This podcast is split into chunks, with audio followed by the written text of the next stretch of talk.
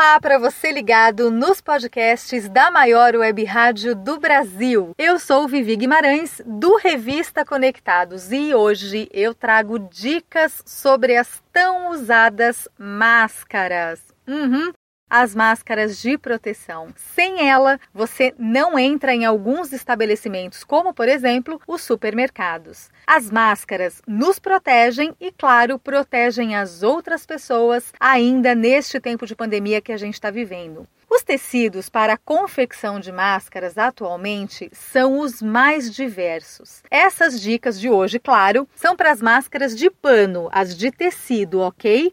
As máscaras descartáveis, por exemplo, Hello você usa e joga fora. É muito importante higienizar primeiro as mãos antes de colocar a sua máscara de pano. Por quê? Para descontaminação das mãos e redução do risco de infecção no momento do ajuste da mesma aí no seu rosto. Tanto para colocar quanto para remover a sua máscara, faça isso pelas tiras que são os elastiquinhos que ficam ali nas laterais das máscaras, nunca tocando na frente dela. Isto porque a face externa da máscara pode estar contaminada por toque das mãos previamente contaminadas ou em aproximação de pessoas infectadas em distâncias menores de um metro.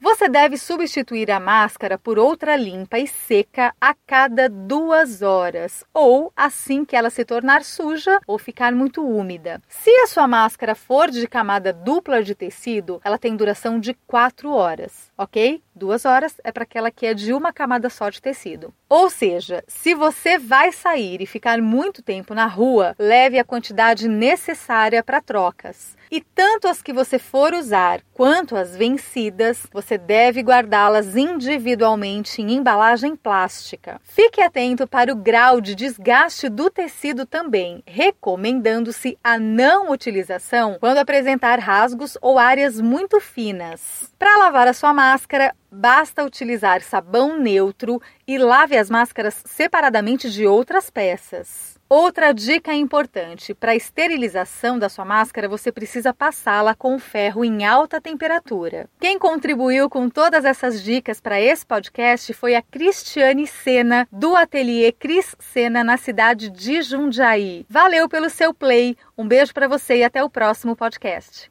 Mais podcasts como este você encontra no site da Rádio Conectados, radioconectados.com.br ou no seu aplicativo de podcast favorito.